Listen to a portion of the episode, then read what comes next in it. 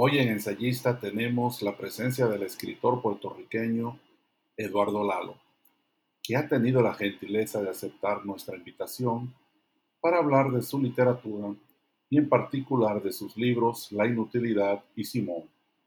Este último obtuvo el premio Rómulo Gallegos, uno de los premios más importantes de la literatura de habla hispana.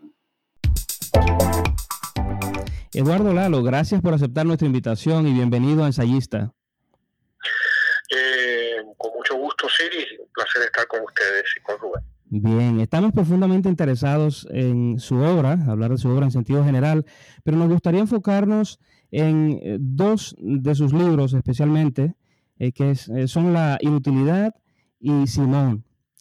Y con relación a, este primer libro, a La Inutilidad, ah, hay eh, una lectura, digamos, según la perspectiva de la, lectura que ah, desarrollé yo, eh, veo que el personaje, cuando le falla la realidad en Francia, por ejemplo, que se distancia de su novia, se refugia en los libros de tal modo que incluso adopta costumbres que reflejan esas lecturas. Entonces, eh, en vista de ese cuadro del personaje, quisiera preguntarle, ¿cree Eduardo Lalo que la literatura es una forma de evasión de la realidad o una realidad alternativa?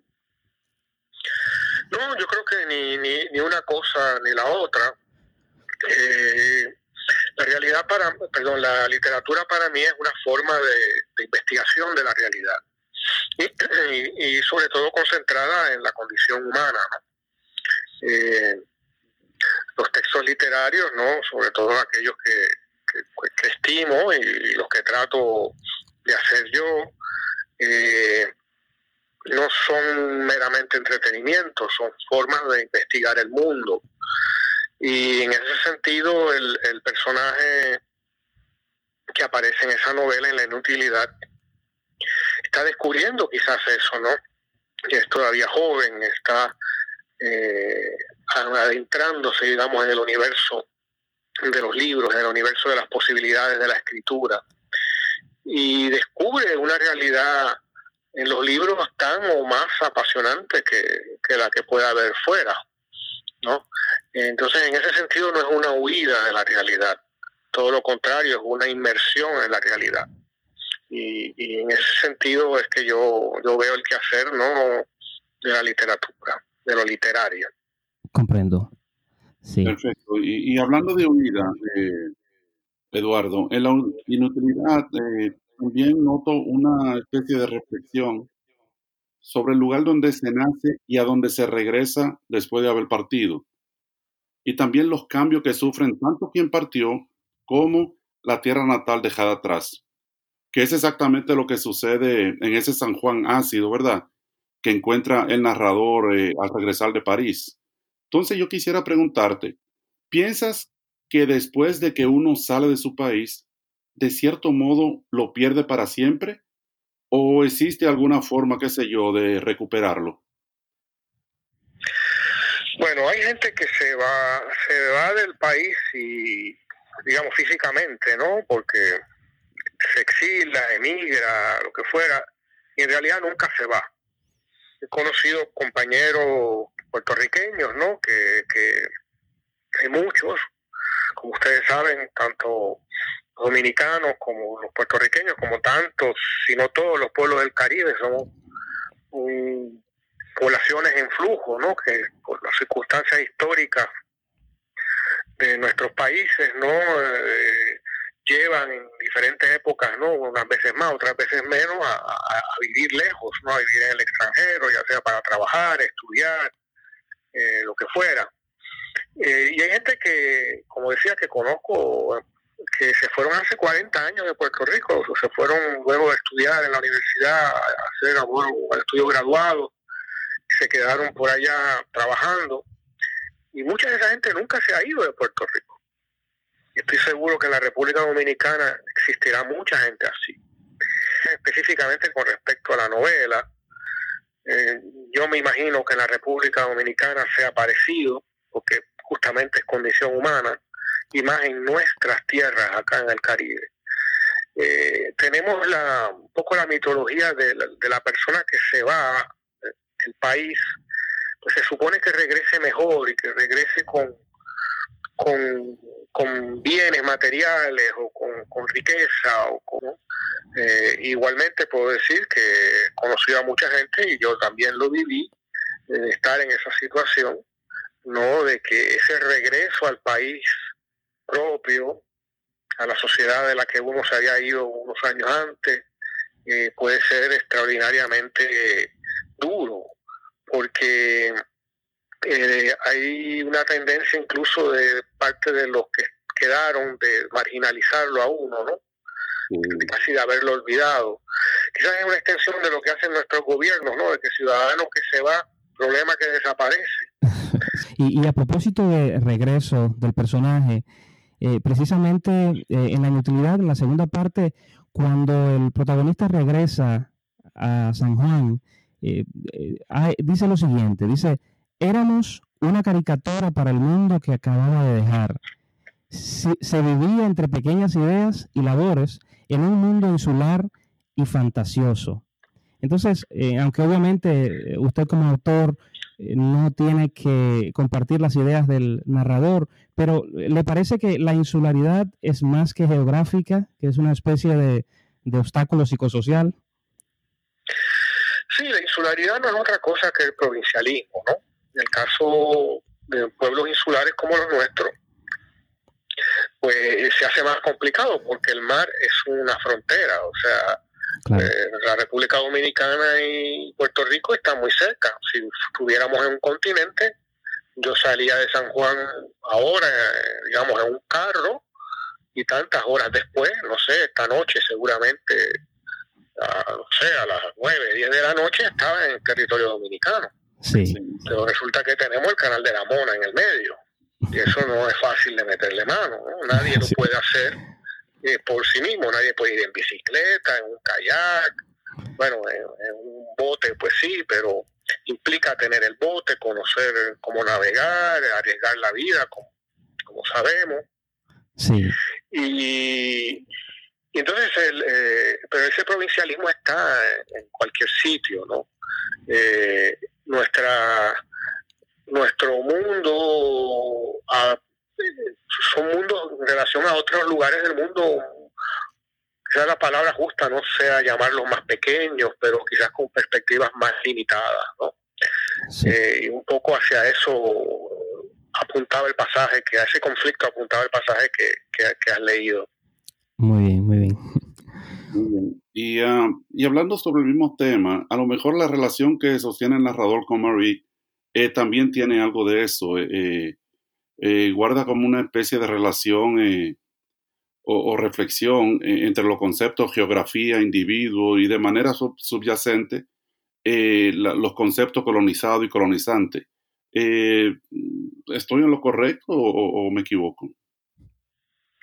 Bueno, con, con no veo tanto eso eh, eh, perdóneme segundito, Marí, yo no soy lector de mi obra, Marí es la, ahora me viene la duda, es la, es la que enloquece un poco. Sí, claro. La novia, la, sí, la, la, mujer o novia de, del personaje principal de la utilidad. No me acuerdo. Está María, está Simón. Simón, exacto. eh, por eso estaba confundido. Bueno, con, con, con Marí no, no, no veo tanto esta cuestión del colonizado, porque debe tener elementos, ¿no? Eh, eh, la verdad que, como decía hace un momento, yo no soy lector de mi obra, tendría que volverla a leer eh, para, para, contestar bien uno la lee tanto mientras la, escribe que, luego cuando ya sabe que está, pues la deja. Incluso he tenido problemas a veces con los traductores, ¿no? Que me piden eh, que le aclare esto, lo otro, y, me es muy antipático porque el problema de leer para mí mis textos es que los sigo editando. Entonces, eh, después de estar publicado, etcétera, tengo el terror de encontrar la frase que no me guste y, casi por eso le saco el cuerpo. ¿no? Es tortuoso el proceso, ¿no? Sí, sí, lo es. Sí. Bueno, y Eh, algo que salta a la vista también eh, en varios textos, eh, en la inutilidad obviamente se nota, es el uso de la primera persona, que se narra en la primera persona, en una especie de testimonio. y ese narrador de la inutilidad se parece bastante a Eduardo Lalo. ¿Por qué? Bueno, ahí hay que tener mucho cuidado, sí, porque eh, ya hay un uso de la primera persona y ahí está en juego mío como, como, escritor, ¿no? hasta también, como se dice, ¿no? De dañarle la cabeza al lector también un poco. Sí. Pero eh, eh, yo no soy el narrador de, de, la inutilidad ni de ninguno de mis eh, textos ficcionales, ¿no? Claro. Evidentemente hay cosas eh, en la ficción, eh, hay elementos autobiográficos porque son las cosas que le preocupan a uno. Cierto. ¿no? Y también hay que escribir de, de un mundo que uno conoce. Por ejemplo, al escribir la inutilidad, y hacía, yo empecé a escribirla, yo no recuerdo ahora exactamente cuándo, pero eh, quizás como para el año 2000 o algo así. Y, yo había vivido en Francia, en París, no particularmente, pero hacía muchos años que, había vivido allí. Por lo tanto, aunque tenía una, yo llegué a conocer muy bien la ciudad, pero el personaje tenía que ser alguien que conociera la ciudad eh, como la palma de su mano. Sí.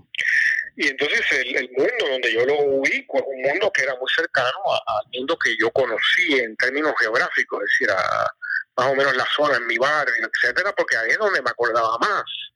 ¿Sabes? Para acordarme del nombre de las calles, de saber de qué, cuál era el ambiente. Pero la vida del personaje no es, eh, no es eh, la mía. Entonces es curioso que en los, mis ensayos, que que son ensayos no como ensayos históricos, ensayos académicos. Para mí el ensayo es el, género literario quizás más creativo, que, porque permite más, más libertades y a mi juicio tiene más recursos. Hay que algunos de mis ensayos tengan también eh, sean ensayos fotográficos y tengan materiales de, de, de dibujo o de grabado otras cosas, aparte del texto, pues ahí hay un pacto con el lector. O sea, que si yo digo que yo, porque en ese caso sí es el yo mío observador, me moví de tal sitio a tal sitio y vi tal cosa, eso es rigurosamente cierto.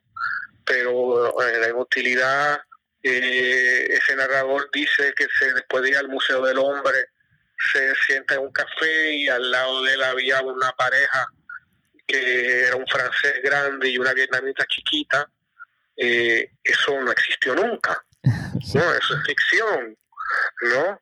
Eh, entonces, eh, hay que tener cuidado ¿no? con, eso. El hecho de que parezca muy real es una muestra que la ficción está funcionando. Si acaso, para ilustrarlo, les hago una anécdota cuando, no la inutilidad, sino cuando Simón se presentó por primera vez en Buenos Aires, eh, que fue donde se publicó, o sea que en la Feria del Libro, que es un, un, evento gigantesco que se celebra se celebraba porque este año no se pudo hacer, no pudo hacer, no se pudo hacer eh, en, en, esa ciudad, eh, pues hay muchísimas actividades y tienen unos auditorios grandes y demás donde se hacen.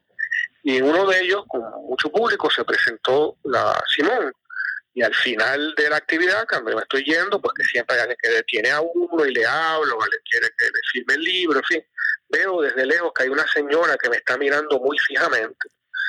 Y cuando por fin más o menos me libero de los que estaban preguntándome y hablando conmigo, esa señora viene directo, como un tiburón, ¿no? Directo ante mí y viene ya con el dedo alzado, molesta, increpándome y me dice, usted es un cobarde, es un hombre vil, es un cobarde. Y entonces yo un poco sorprendido, no entiendo qué rayos está pasando, dice, no, usted tenía que haberle abierto a esa mujer al final. ¿No? El problema es que esa mujer no existe. Eh, claro. ¿Entiendes? Existe en un libro. Y, y nuevamente eso muestra el poder de la ficción que eh, a diferencia de la vida real, donde no sabemos por qué el amigo tal nos dejó de hablar o la amiga tal ya no nos quiere, eh, y entonces nos inventamos una historia porque el vacío es demasiado angustiante, pero esa historia nunca vamos a tener la certeza de que es cierta, o nunca va a ser total. Pero en la buena ficción, si está bien hecha, los, todos los cabos están amarrados, no hay cabos sueltos. Entonces sabemos lo que no sabe el personaje. Exacto. Y entonces esa visión casi panóptica que tiene la ficción eh, nos da una super realidad.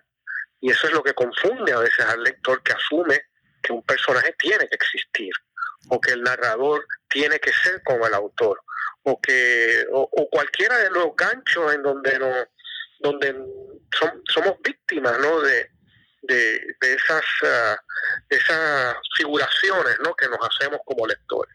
Claro, claro. Muy bien. Y, hablando de eso, de, de, la verosimilitud, de, la ficción, eh, yo veo en tu, en tu novela eh, un enfoque reiterado en la ciudad. Eh, Londres, París, Venecia, San Juan. Eh, ¿Por qué? ¿Tú piensas que en lo urbano encontramos un mejor eh, material literario? No, no, no. Eh, sencillamente la cuestión urbana es que pues, ha sido mi mundo. Yo siempre he vivido en San Juan. Y cuando no he vivido aquí, he vivido pues en ciudades, usualmente ciudades grandes, ¿no? En Nueva York, París, en Madrid, en Valencia. Eh, pero la mayor parte de mi vida la he vivido aquí en, San Juan. la literatura moderna es fundamentalmente urbana, ¿no? Lo que la hace moderna es justamente el crecimiento de las ciudades. Eh, y, en particular en mis novelas, sobre todo en una novela como Simón y, hasta cierto punto también en La Inutilidad y en muchos de mis ensayos y otros textos, eh, yo quise hacer de San Juan casi un protagonista, ¿no? Casi como si fuera otro protagonista. Sí. Y eso porque me parecía que era un hacer justicia. Que estaba cansado de escuchar a gente decir que San Juan no es una ciudad. Pues el área metropolitana de San Juan es dos veces el, tamaño de París, por increíble que parezca. Sí. Eh, y es una ciudad gigantesca, obviamente totalmente diferente a París, ¿no? Desparramada y sucia y pobre y, mal planificada, pero es una ciudad y determina a la gente y vivir en San Juan no es lo mismo que vivir en Ponce o en Mayagüez o, en el centro de la isla, son hay hasta casi hasta maneras de hablar diferentes. Y eso es un país pequeño como San Juan. Entonces las ciudades caribeñas no están, salvo La Habana, eh, están, vamos a decir, han sido subdesarrolladas literariamente, ¿no?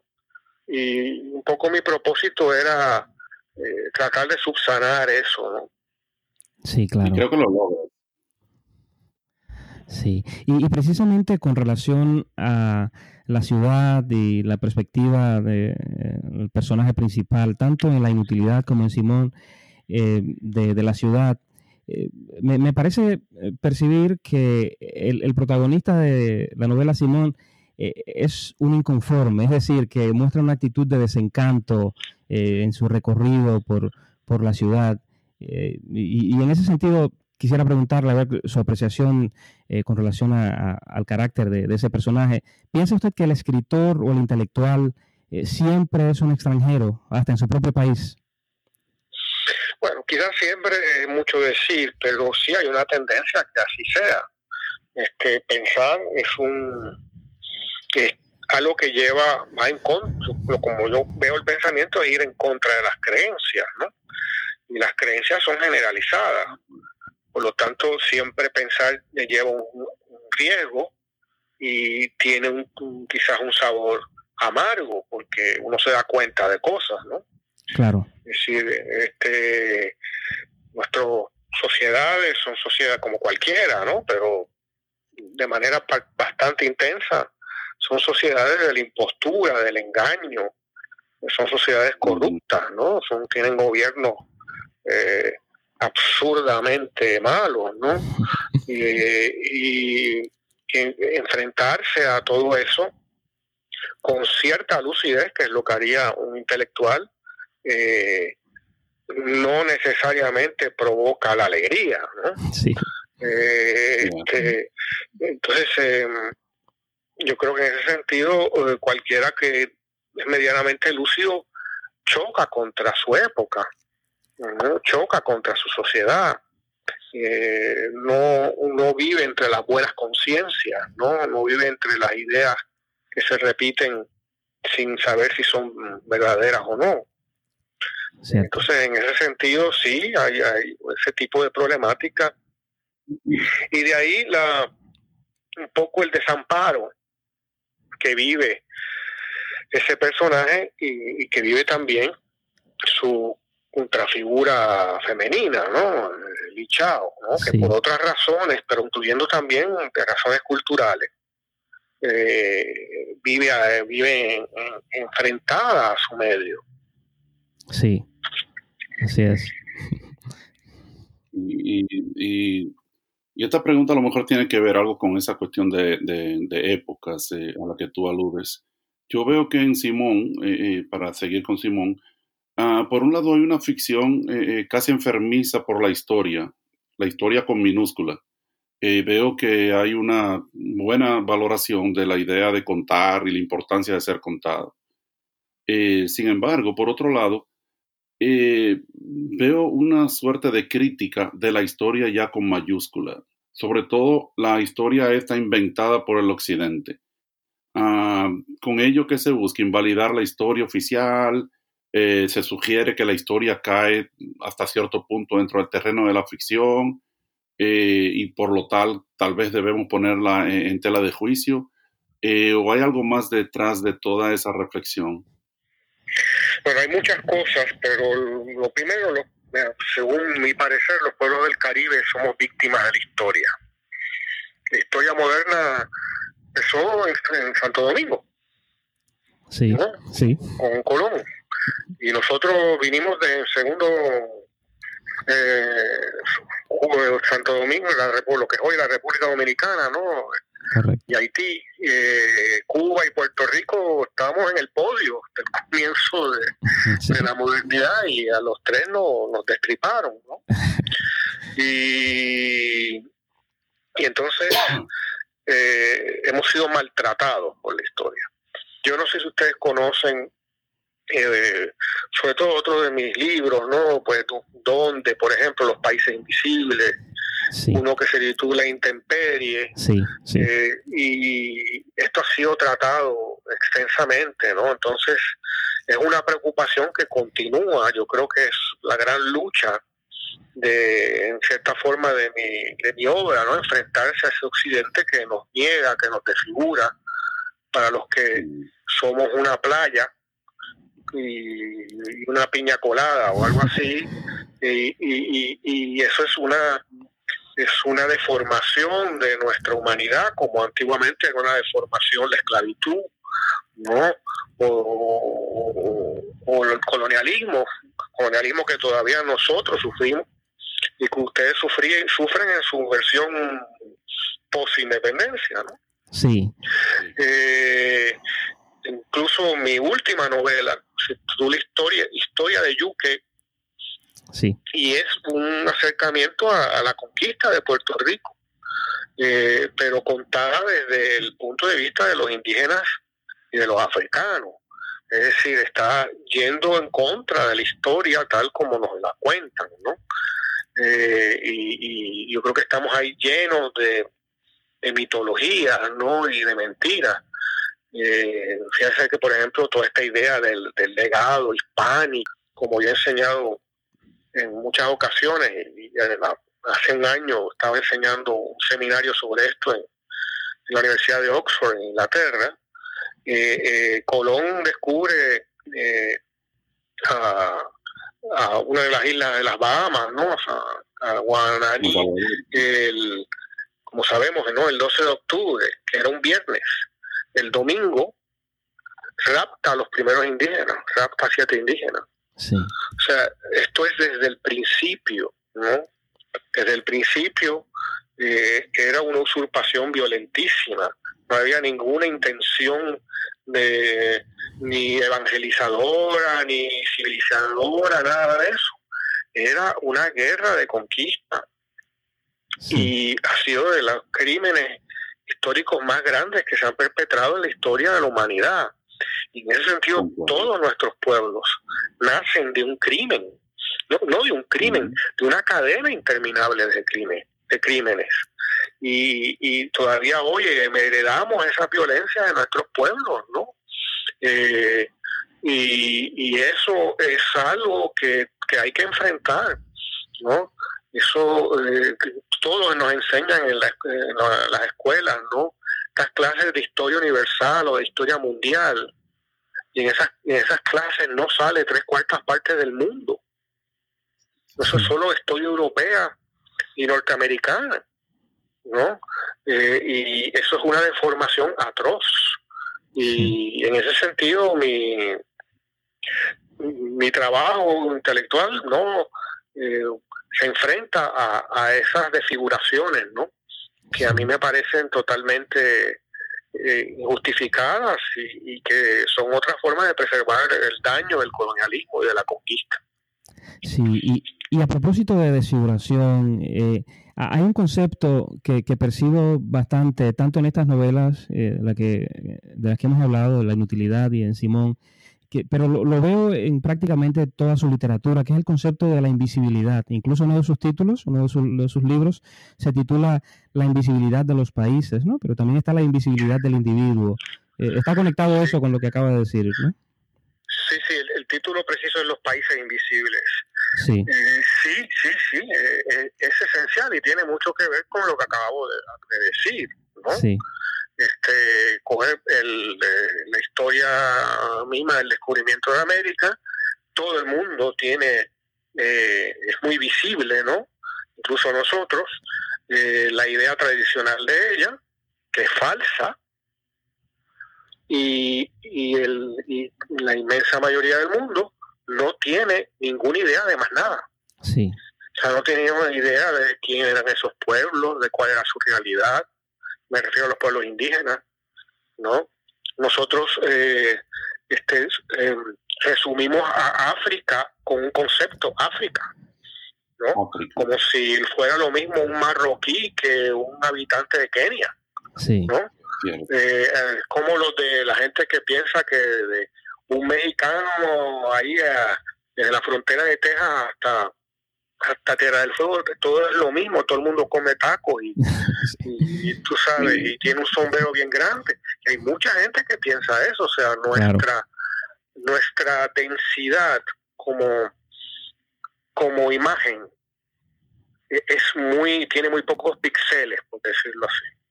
Mientras que hay zonas del mundo, ciudades, países, pueblos que están eh, eh, tienen muchísima información, son tan súper enriquecidos, ¿no? Y, por ejemplo, que haya, piensa tú, desgracias, ¿no? Pensemos el, el, los ataques esos del 11 de septiembre a las Torres Gemelas, ¿no? Hay todo tipo de, de, de, imágenes, se han hecho grandes monumentos, se volvieron a construir unos edificios ahí grandes en Nueva York, no estoy muy al tanto de si eso es un memorial en sí mismo, pero en fin, se hizo todo eso. En la pandemia que está ocurriendo, eh, bueno, en, el 11 de septiembre murieron creo que cerca de 3.000 personas. En la pandemia que está ocurriendo, en muchos sentidos por actos criminales del propio gobierno de Estados Unidos y su mala gestión de y la ignorancia del pueblo estadounidense eh, y, su, y la mala gestión de sus gobiernos, ya van acercándose a 150 mil personas.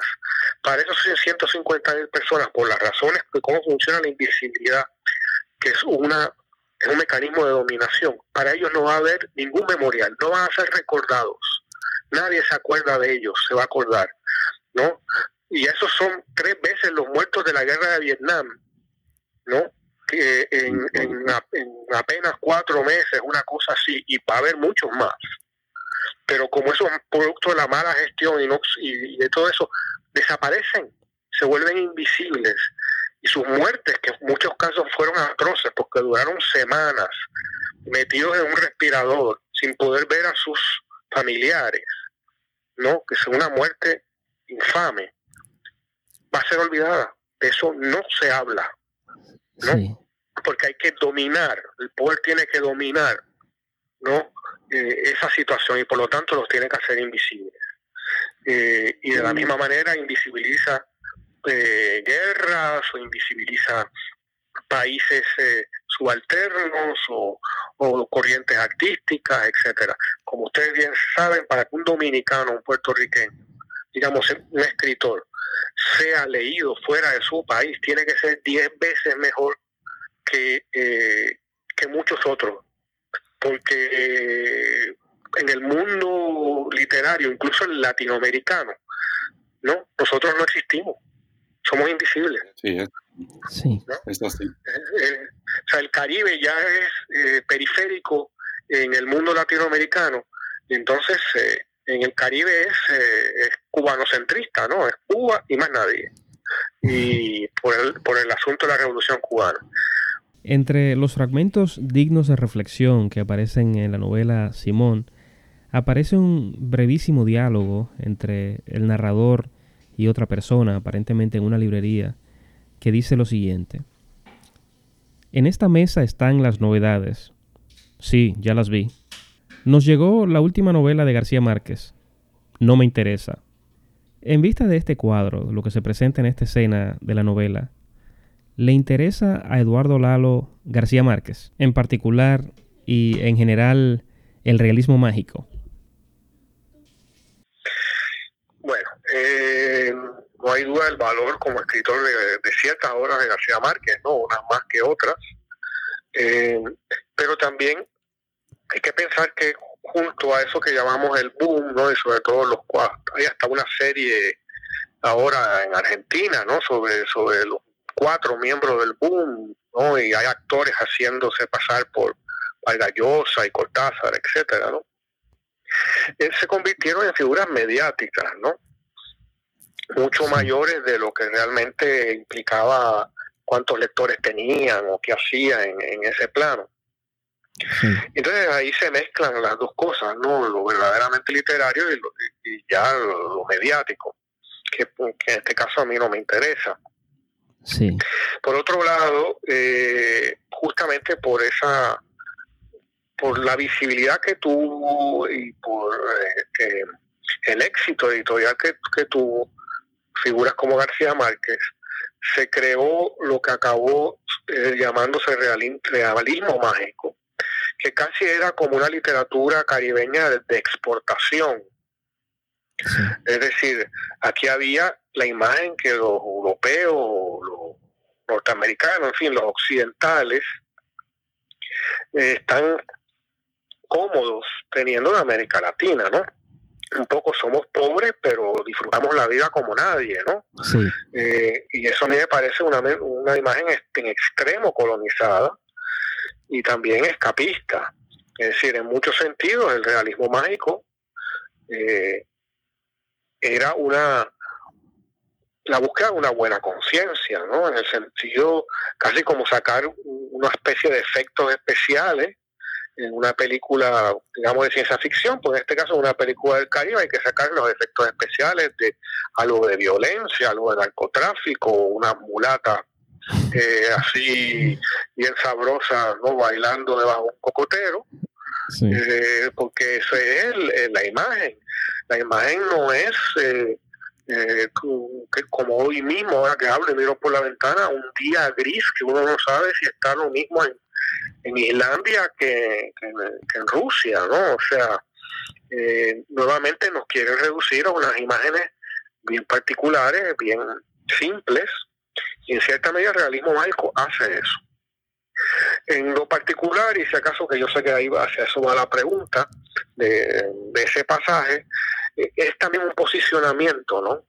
Eh, para los personajes, para los personajes que son escritores en, esa novela. Por un lado el narrador, por supuesto, pero también eh, eh, Máximo Noreña, que es como una especie de figura tutelar para el narrador que luego va a conocer y con quien va a compartir. ¿no? Que es alguien que pues rechazaría eh, esa visión medio simplista del realismo mágico, ¿no?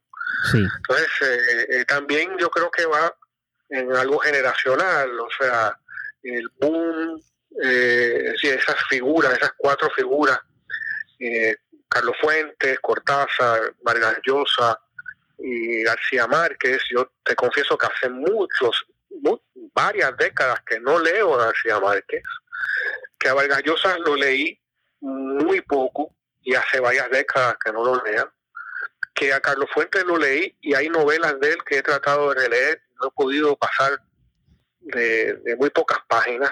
Y, que, y en el caso de Cortázar, que quizás es el que tiene, me parece, textos no que más se salvan, también tiene muchas, ah, muchas cosas que hoy serían difíciles de, de tragar, ¿no?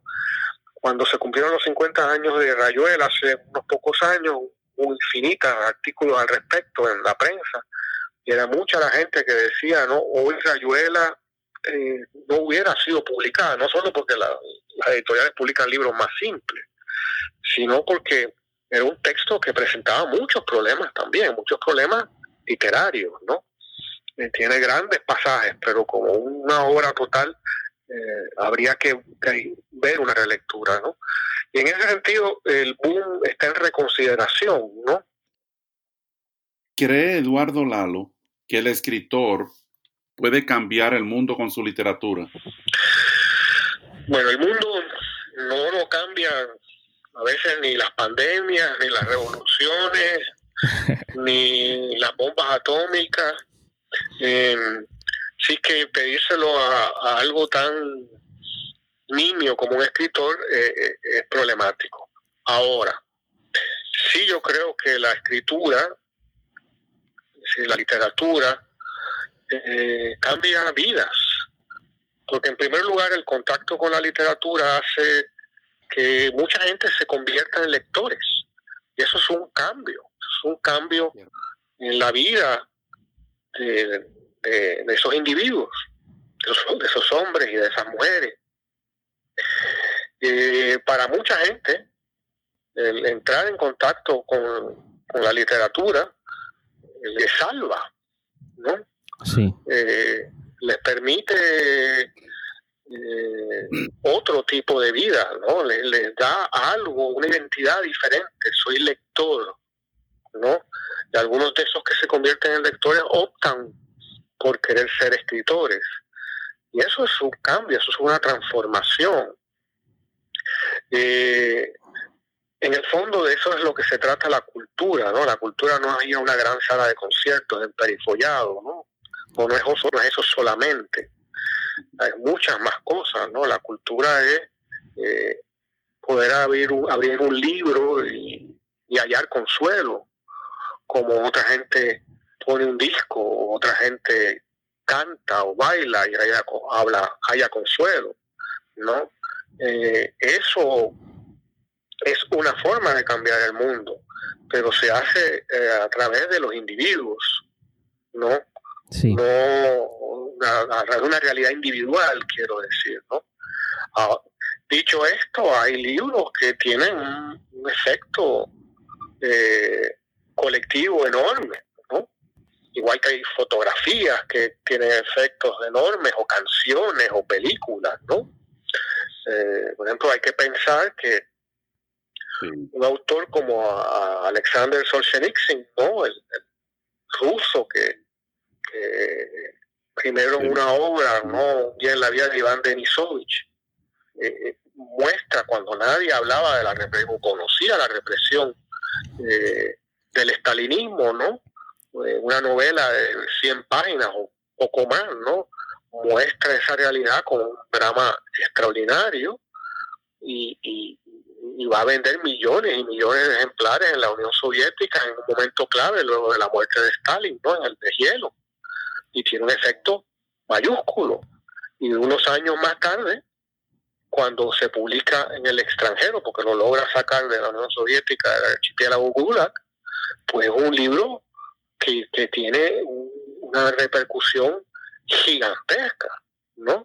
No es la mejor obra literaria, pero tiene también, tuvo una repercusión eh, que cambió muchas conciencias, ¿no? Sí. Y, y, eso pues también ocurre, ¿no? Pero como regla general hay que ser modesto, ¿no? Eh, la literatura, como la canción, como, como las artes plásticas, tienen eh, son para individuos, ¿no? son para consumo individual. Y, esos individuos son muchos. Sí. Pero viven la relación con esas artes de manera individual y, y, la labor transformadora que esas artes tienen sobre los individuos se da en ese plano, ese plano en tanto que individuos. Correcto.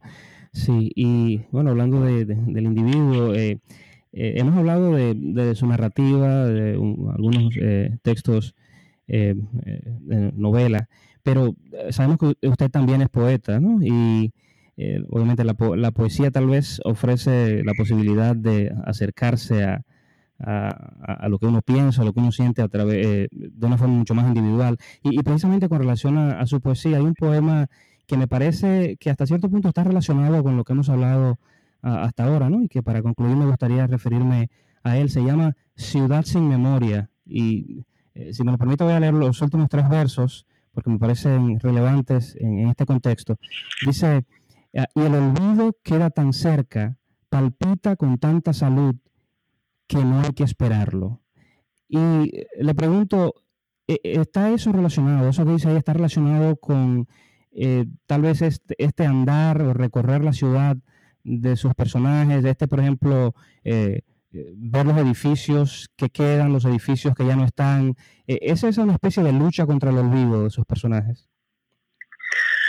Sí, sí, por supuesto. De hecho, el, si no me equivoco, el título de ese poema es San Juan, ciudad sin, la ciudad del olvido, algo así.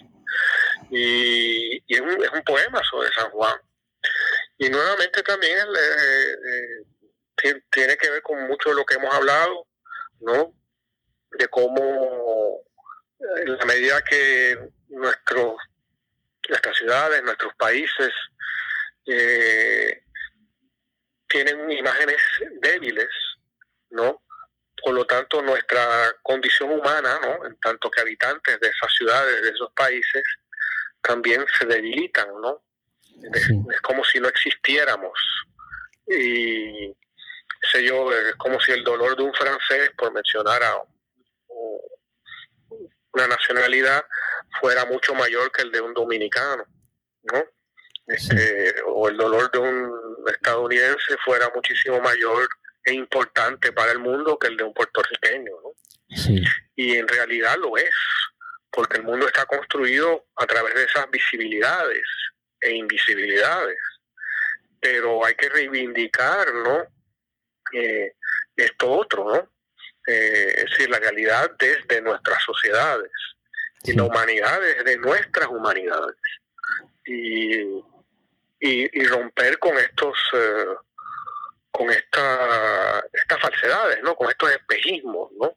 De que las vidas valen diferente y que las literaturas valen diferente, que las obras culturales valen diferente por el origen que tengan.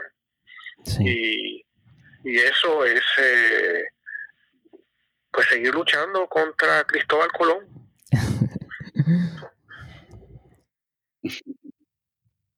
Bueno, eh, Eduardo Lalo, con esa hermosa reflexión eh, llegamos al final de la entrevista. quiero reiterarte nuestro agradecimiento y pienso eh, que este ha sido un acercamiento necesario para los oyentes ensayistas que te han leído. Eh, y para los que no te han leído, estoy seguro que después de escucharte se van a interesar por tu obra y la van a buscar. Una obra que es altamente recomendada por ensayistas. Bueno, pues para mí ha sido un placer, Rubén Siri, de compartir con ustedes. Eh, ha sido, hay gente que entrevista y no sabe lo que hace, ustedes sí sabían lo que estaban haciendo y, eso lo hace muy placentero para el entrevistado. y nada, reiterarles que quedo a sus órdenes y que cuando quieran volvemos a hablar. Muchísimas gracias. Habríamos definitivamente querido continuar la conversación, pero ya será en otro momento. Así que muchas gracias de nuevo.